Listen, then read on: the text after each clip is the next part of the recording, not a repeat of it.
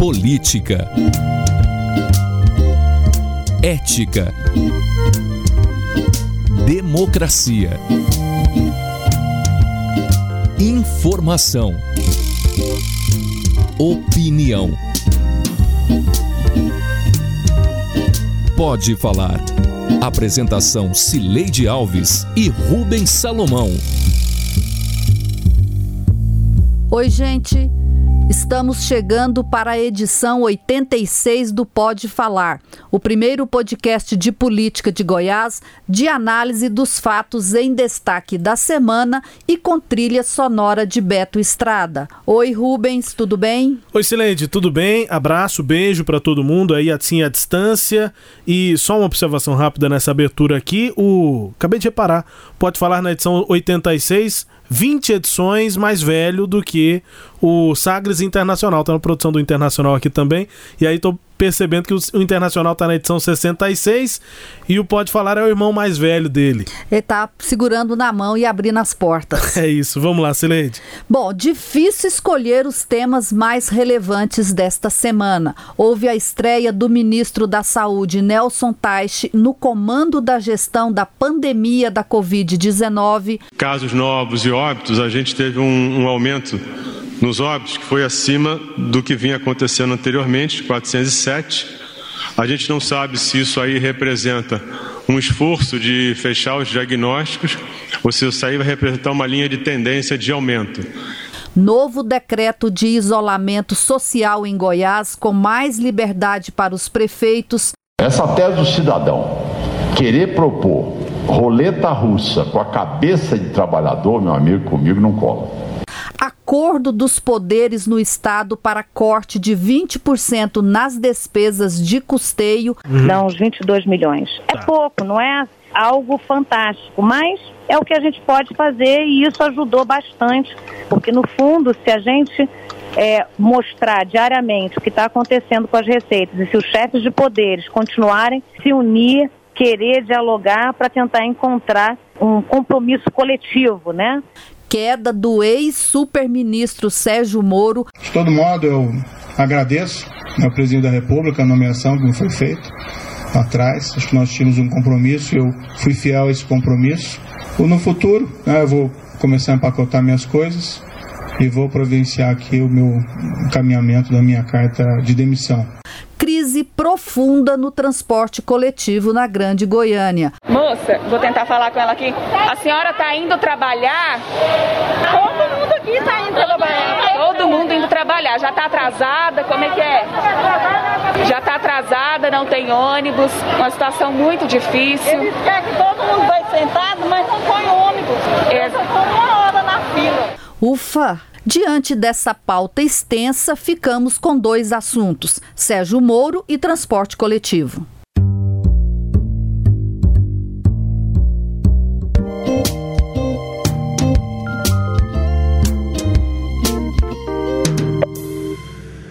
Nós ouvimos da frequência o ministro da Saúde, Nelson Taixe, o governador Ronaldo Caiado, na entrevista coletiva em que anunciou o terceiro decreto de isolamento social, a secretária de Economia, Cristiane Schmidt, elogiando o acordo entre os três poderes que rendeu uma economia ao Estado de apenas 22 milhões de reais, o ex-ministro Sérgio Moro e um áudio da repórter Marina Demore na TV Anhanguera. Mas a notícia quente mesmo da semana foi a queda do ministro da Justiça e Segurança Pública, Sérgio Moro. Mas o grande problema é que não, é não são tantos essa questão de quem colocar, o problema é por que trocar. É? E permitir que seja feita a interferência política no âmbito da Polícia Federal. O presidente me disse mais de uma vez, expressamente, que ele queria ter uma pessoa do contato pessoal dele, que ele pudesse ligar, que ele pudesse colher informações, que ele pudesse colher aí relatórios de inteligência, seja o diretor, seja o superintendente. E realmente não é o, o papel da Polícia Federal prestar esse tipo de informação. As investigações têm que ser preservadas. Né? Imaginem se durante a própria Lava Jato. O ministro, o diretor-geral, o presidente, a presidente, então presidente Dilma, né, o ex-presidente Luiz ficassem ligando para o superintendente em Curitiba para colher informações sobre as investigações em andamento. Então, a autonomia da Polícia Federal, né, como um respeito aí à autonomia da aplicação da lei, né, seja a quem for, isso é um valor fundamental que nós temos que preservar dentro de um Estado de Direito. Não são verdadeiras as insinuações de que eu desejaria saber sobre investigações em andamento. Nos quase 16 meses em que esteve à frente do Ministério da Justiça, o senhor Sérgio Moro sabe que jamais lhe procurei para interferir nas investigações que estavam sendo realizadas. A não ser aquelas, não vi interferência, mas quase com uma súplica sobre o Adélio, o porteiro e meu filho 04. Pois é, Sileide, então ouvimos aí o ministro, uh, ex-ministro agora Sérgio Moro, e também o presidente Jair Bolsonaro, que no mesmo dia, na mesma sexta-feira, concedeu um pronunciamento, né? Ele até chamou de coletiva, mas foi um pronunciamento e nós pensamos esse trecho em que ele nega ter tido qualquer interferência, mas admite que pesquisou sim, buscou e até orientou a atuação da Polícia Federal. Em alguns casos ele cita aí a questão do Adélio, é, do porteiro e é, também a, aquela situação do filho dele, o 04, é o filho dele mais novo. É, enfim, afirmações e as uh, contra afirmações de Sérgio Moro e Jair Bolsonaro, Sileide. É, Rubens, é, esse, esse trecho aí da fala do presidente Bolsonaro, ele fez o oposto do que ele pretendia fazer. Ele queria dizer que ele não fez interferência. Só que ele admite que fez os pedidos. Qual que é a diferença? É que na cabeça do presidente, isso que ele fez não é interferência política, é aspas súplica. É como se ele tivesse o direito de pedir, né? Porque ele é um presidente da República e qual o problema de pedir para o ministro da Justiça é, tivesse um cuidado especial com esses fatos que envolvem a família dele. É, depois, no, no, Jornal Nacional, que foi exibido na noite de sexta-feira, logo após aí a, a, as, os pronunciamentos de do, dos dois, o Sérgio Moro divulgou um, um, um, print screen de uma conversa dele com o presidente Bolsonaro, em que o presidente diz que uma investigação feita pela Polícia Federal é, sobre envolvimento de deputados bolsonaristas com aquele ato pró-golpe era um motivo para trocar o ministro, trocar o diretor da Polícia Federal. Então, esse print acaba adicionando um elemento novo e mostra que o presidente mentiu quando ele falou que não fez nenhuma interferência política. Bom, mas esses diz que me disse aí do, do, do ministro e do presidente da República ficam nesse primeiro momento menor do que os fatos que esse, esse, esse é, a coletiva e a saída do ministro criaram a partir de ontem. Quer dizer, se a gente já vivia num quadro político de instabilidade piorado com a pandemia, do coronavírus, acho que agora a gente entra numa fase ainda mais delicada, com um presidente ainda mais instável, emocionalmente mais instável, politicamente mais instável, e é um quadro que é muito ruim para a gente passar, para o Brasil é, é, conviver nesse momento que a gente está é, só vendo aí piorar os fatos da, envolvendo a Covid-19. Ontem, Rubens, a gente se esqueceu de, da doença, ficamos todos envolvidos com a, o fato político, né, que por si só já é muito forte, muito é, é impactante, e não observamos a pandemia. Por exemplo, aqui, aqui em Goiás, ontem, morreram duas pessoas, foram confirmadas as mortes de mais duas pessoas. Mais de 30% dessas mortes ocorreram nos últimos dias. Já são 700, aliás, 453 casos confirmados da doença no estado. E como o estado está realizando muito poucos testes, a lista de, de suspeitas já chegou a 7.053 casos. Então, esse é o, é o clima que a gente está nesse momento e ainda tendo que enfrentar essa questão da pandemia.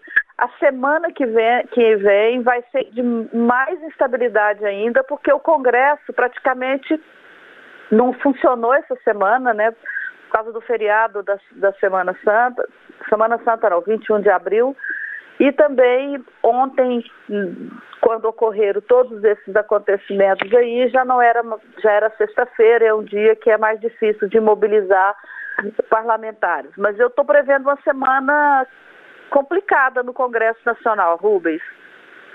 É, ainda mais porque essa crise aí, essa briga entre o Moro e o Bolsonaro vai continuar, né, Sileide? O próprio Jornal Nacional, na edição desta sexta-feira, já deu essa, essa mostra, né, de que o, o Moro não vai ficar é, não vai é, é, submergir politicamente no debate nacional, como fez o, o ex-ministro da Saúde Luiz Henrique Mandetta. O Mandetta é, sumiu né, do debate, não, não fala mais, falava quando era ministro, depois falou na despedida e não, não voltou à tona para fazer nenhum tipo de é, manifestação contrária àquilo que o Bolsonaro defende, especificamente nas questões relativas ao combate à pandemia no Brasil. O Moro não. O Moro tem essa é, é, defesa que ele fala que é da biografia dele e tudo, e da própria, das, das próprias instituições é, as, a que ele esteve à frente na, no Ministério. Então ele, ele não está querendo deixar as coisas é, as ditas pelas não ditas. Eu tenho a impressão de que ele vai responder a tudo e isso vai pautar também o Congresso. Já tem gente falando de CPI é, para apurar essa possível interferência do presidente na Polícia Federal. Há uma outra questão que tem preocupado muito os militares, né, Celeste? A gente tem percebido que essa ala é, militar, principalmente aqueles militares, os generais que são os chamados de farda, que não estão no governo do Bolsonaro, é, eles tiveram uma recepção extremamente ruim é, disso é, que aconteceu, pela, das falas do, do, do, do, Moro, e ficaram muito preocupados não só com essa possível interferência na Polícia Federal, mas também com todo o uso da inteligência é, do governo, da, da, é, das instituições como a ABIN, né, a Associação de Inteligência, as próprias inteligências mesmo é, das Forças Armadas, né, a que tem historicamente uma atuação mais é, firme, marcada, é a da aeronáutica,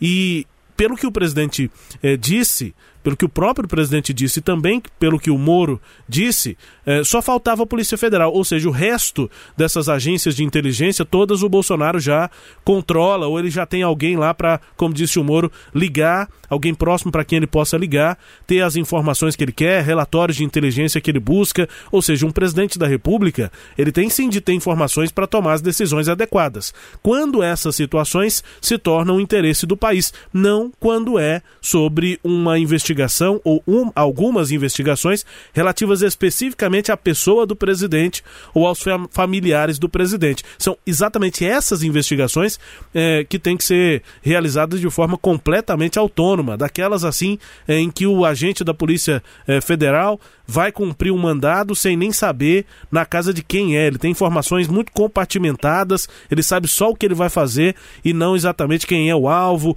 quem é o investigado, para que a investigação corra sem qualquer tipo de interferência. Aí o presidente vem e pede, pede favores, dá orientação para a Polícia Federal exatamente em processo em que ele está envolvido. Ora, isso é muito grave e aí, sem dúvida, isso vai pautar o Congresso. Eu também lamento, Celede, assim como você, que a questão que mais interfere na vida dos brasileiros hoje e na vida e na morte, infelizmente, dos brasileiros, que a pandemia fique é, acabou ficando em segundo plano. Mas eu também não posso ignorar a gravidade dessas atitudes do presidente e essa gravidade tem sido interpretada dessa maneira, inclusive pelos militares, né, Sileide?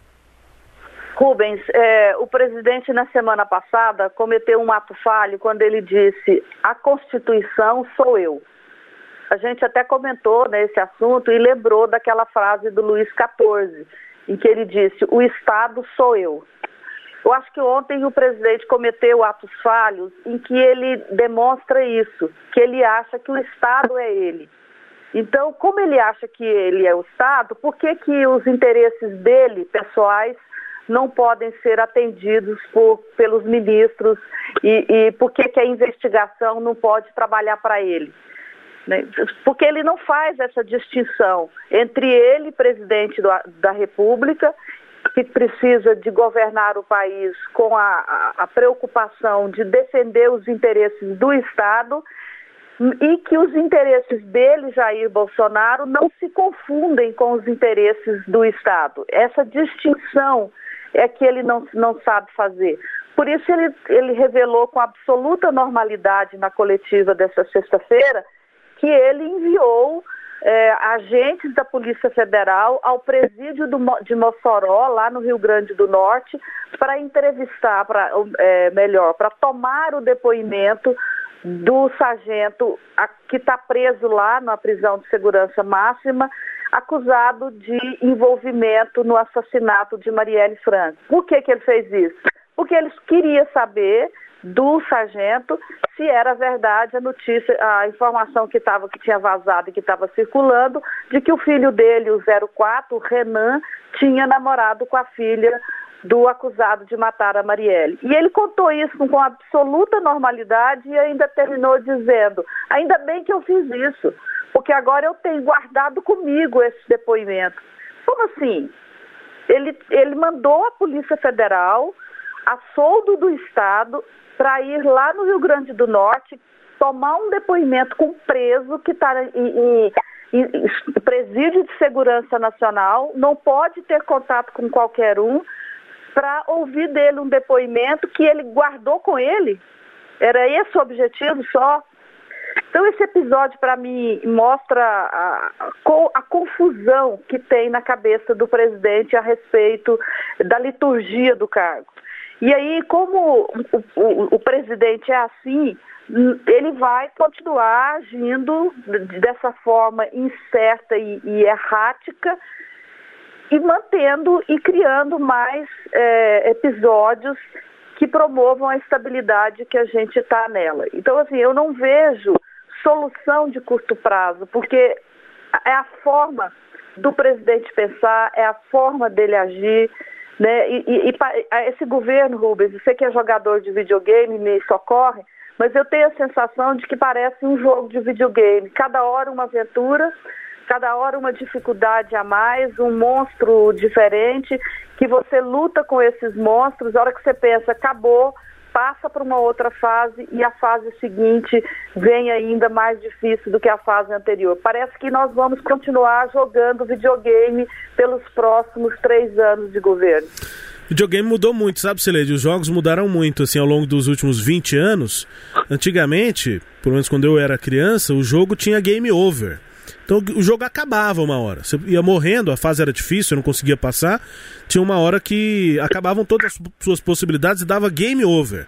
Os jogos mais recentes, tem alguns que ainda tem o tal do game over, mas a maioria você tudo, reinicia. Você vai reiniciando aquela fase é, infinitamente. Parece que o, o jogo do, do presidente, eu, eu tenho a, a, impressão de que ele acha que o jogo dele é desses mais recentes, que tem possibilidades infinitas, você vai sempre recomeçar aquela fase até passar, mas eu tenho a impressão de que na política, em algum momento, o game over chega, viu, Sileide? É, porque como ele tem mandato fixo de quatro anos e ele é da antiga, da época dos videogames, é, dos jogos antigos, o dele vai ter game over, que é o final do mandato dele, ou numa, se tiver tanto problema assim, o game over pode vir antecipadamente via Congresso Nacional.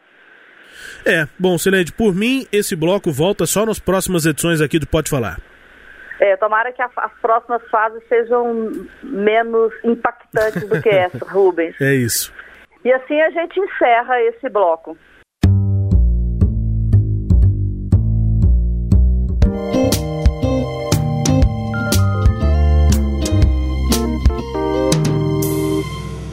Bloqueio da Avenida T63, abrigos e terminais de ônibus lotados foram as manifestações mais expressivas sobre mais uma crise no transporte coletivo na região metropolitana de Goiânia. Um problema que a gente já se cansou de mostrar aqui mesmo neste podcast, mas que persiste sem solução. Entre a receita e a despesa, Hoje, a gente tem aí um desequilíbrio muito grande e essa é a nossa grande preocupação, por isso que a gente buscou na justiça firmar esse direito e o, gran, o principal pedido que nós fizemos foi justamente de que o poder público se disponha a é, buscar uma solução junto com as empresas para que a gente possa dar continuidade nesse período na melhor prestação possível do serviço. Nessas tratativas, até vislumbrado a seja feito esse estudo para ver a viabilidade tanto de aporte de recursos pelo governo estadual e até também pelas prefeituras da região metropolitana para, para que socorra o sistema de trans, integrar de transporte coletivo nessa época agora de pandemia e aliado a, ao decreto do governador de restrição da utilização do transporte coletivo, permitindo apenas usuários sentados. As reuniões ocorridas foram boas, então esse, esse recurso vai depender muito dessas próximas reuniões. Primeiro que a gente ouviu foi o Adriano Oliveira, que é o presidente do Sindicato das Empresas de Transporte, o SET, e depois, na sequência, Benjamin Kennedy, presidente da do, da Companhia Metropolitana de Transporte Coletivos, a CMTC, que é quem faz a gestão do sistema de transporte eh, na região metropolitana. Rubens, eu disse que a gente já tratou desse tema de transporte aqui, né? Nós falamos, eh, nós, o, o podcast só tem 86 semanas de vida, e a, apesar disso, acho que a gente já, já dedicou uns dois a três programas para mostrar, para falar sobre esse problema que se arrasta aqui na região metropolitana. Parece até que a gente já falou que tem uma cabeça de, de, de burro enterrada, né? É. É, e, e só se as coisas só vão se complicando. O fato novo nessa crise aí foi a, a, o isolamento social que é, reduziu muito a, a, na faixa de 70% a redução que houve no transporte nesse período aí de um mês de, de, de isolamento social, que começou no dia 17, né? Só para o nosso ouvinte é, se situar. No, na, na, semana anterior ao isolamento, a, a CMTC adotou a marca aí do dia 9 de março, foi registrado 521 mil passageiros no transporte coletivo naquele dia. É, depois, isso foi caindo paulatinamente, chegou um dia a ter apenas 77 mil usuários, depois foi aumentando, terminou a semana passada é, com a média anterior à semana passada, melhor dizendo, com a média de 124 mil e agora, nessa semana que se encerrou ontem, sexta-feira, o CMTC registrou mais de 150 mil usuários. A tendência é que isso vai voltando, mas ainda está longe dos 520 que era a média lá de trás. Isso reduziu a receita das empresas de ônibus. E o que o Adriano Oliveira nos disse nessa entrevista é que o sistema não não está se pagando. O custo não ficou tão mais baixo, né? Não, porque eles tiveram que manter o mesmo número de, de ônibus rodando, a frota completa é de 1.159. Uhum. E, e, ontem, é, segundo as, o, o Benjamin Kennedy, na quinta-feira, que foi o dia que registrou que a gente é, que os, os, os, os, usuários fizeram protestos, havia no momento de pico, segundo a CMTC, 700 ônibus, o que é a média é que para o horário. Então, assim, é, só que essa crise, é, lembra aí, Rubens, dessa crise um pouquinho. É, é, o problema é, é exatamente o há quanto tempo a gente já fala sobre isso e o quanto os problemas se acumulam, né? O Adriano Oliveira cita, e eu perguntei para ele, né, Sileide, na, na, entrevista aqui na Sagres, é, ele citou e aí eu preferi detalhar um pouco com ele é, sobre uma solução para o sistema de financiamento do transporte antes da pandemia. É, porque me parece que os problemas agora só estão é, é, sendo mais enfatizados e de um tamanho maior, mas são problemas que já eram conhecidos, né? A, a, insuficiência para a manutenção econômico-financeira do, do, das empresas, do atual é, é, transporte coletivo em Goiânia para fazer uma retomada, a gente lembra que algumas propostas foram apresentadas antes da pandemia. A principal delas foi para um subsídio eh, e a criação de um fundo de transporte que viria por meio de uma parte é, do licenciamento de, de carros, né? o transporte individual bancando o transporte público. Acabou que essa proposta não foi para frente, mas o, o, principal ali naquele momento, e a, e a, gente detalhou em uma dessas edições é, que nós tivemos o transporte como tema, nós detalhamos o que era a proposta, mas a questão principal não era a proposta, né, Sileide? Era o problema é, de financiamento, ou seja, é, todos entendem que é importante é, criar, ou pelo menos é, turbinar um fundo que mantenha o transporte, parece que isso é consensual. O que não é consenso é a fonte, né, de onde vai vir o dinheiro para bancar esse fundo. Uma das, das possibilidades era essa, é, de licenciamento de trânsito. Não aconteceu, licenciamento do Detran, mas é, faltou ali um, um, esforço, uma vontade política para buscar outras fontes de recursos para que de fato um fundo seja criado para financiar é, o, o, déficit do transporte, até porque o número de usuários já vinha caindo. E aí chegou a pandemia, o número de usuários caiu ainda mais, e decisões da justiça, o decreto do governador, é, faz, fazendo com que o número de ônibus continuasse rodando, só com passageiros sentados, para evitar aglomeração nos transportes, o que é extremamente compreensível, recomendável e tem que acontecer mesmo. Agora, algo acontece, alguma consequência chega, que é exatamente o rombo, né, o tombo financeiro das empresas de ônibus. É, essa proposta que o Benjamin citou na, no áudio que nós ouvimos é, tem agenda, tem data. Ele espera que uma reunião nessa próxima segunda-feira da semana que está começando é, defina quanto os prefeitos vão pagar, quanto o governo do estado vai pagar até outubro, se eu não me engano, é a estimativa do estudo que ele, que ele apresenta, é, por conta desse prejuízo especificamente da pandemia. Agora, o problema e as edições anteriores do Pode Falar continuam vivas, né, Celeste? Porque quando acabar a pandemia, esses 80 milhões de reais da estimativa da CMTC pode ser que sejam pagos por meio do subsídio de prefeituras e estado. Mas o sistema vai continuar sendo inviável financeiramente também depois da pandemia. Rubens, é, na semana passada eu achei até graça de ver uma publicação, uma, uma informação que foi publicada no Giro do Jornal Popular de que a empresa de consultoria que está analisando o plano diretor de Goiânia propôs é, que o plano, é, o novo plano diretor libere a construção de prédios no centro sem, é, nos eixos, né? Uhum. Sem de transporte, sem garagem, que era uma forma de baratear o custo do, dos apartamentos e também de incentivar o uso do transporte coletivo. Por que, que eu achei graça? Porque é, a iniciativa é, está trocada. Você não tem transporte coletivo e você quer incentivar as pessoas a não usar o transporte coletivo, tirando as garagens. As pessoas vão parar na rua. Tem dois jeitos da gente achar algo engraçado.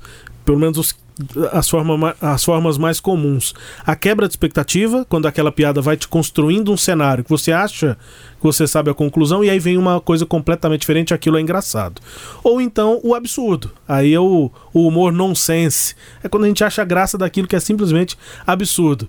Essa proposta aí da empresa está na, na segunda categoria. É absurda, tem que rir para não chorar com uma proposta dessa. Não há essa possibilidade, porque nós sabemos também, Sileide, é, em prédios que só tem uma garagem, é muito comum que as ruas fiquem tomadas porque as pessoas têm mais de um carro, porque as pessoas têm visitas, porque há um, um, um impacto no trânsito muito grande. No transporte coletivo, então, não há essa essas alternativas de transporte coletivo para que as pessoas se desloquem na cidade, trabalhem em vários lugares e consigam ter um, um prédio sem garagem. Pois é, eu gostei dessa sua definição, não tinha pensado desse jeito, mas é isso mesmo, é, é rir do absurdo. é, é isso, assim, as, a, os prédios começaram a ter muitas garagens porque as pessoas passaram a usar muito carros. E passaram não a é, usar. Não é o contrário, é. as pessoas não passaram a comprar muito carro porque os prédios começaram a oferecer muitas garagens. Assim, é, uma, é, uma, lógica completamente é, sem sentido, né? Desculpa, até meio imbecil. E tem vereador que gostou né, gostou, acha que é isso mesmo. Não, nós temos que resolver o problema do transporte coletivo. Se a Câmara de Goiânia quer resolver o problema do transporte coletivo, ela tem que começar é, é, pressionando politicamente os atores que são responsáveis por isso. E esse é o, é o problema que, que a gente está enfrentando há anos, há anos que essa questão do transporte está sendo colocada e todo mundo virando as costas para ela.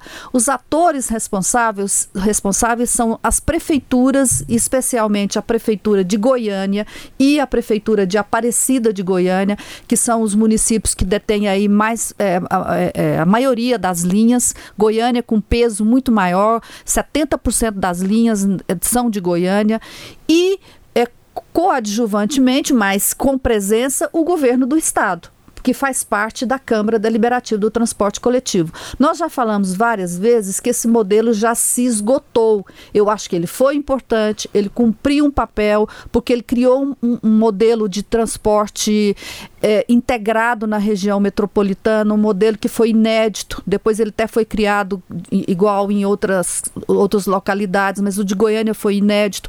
Isso permitiu a tarifa única, né? permite que o, o usuário lá de Trindade atravesse Goiânia e vá lá para Senador Canedo, se ele quiser, com a mesma tarifa. Só que isso se esgotou. Por quê? Porque o, o usuário de Goiânia está pagando esse custo.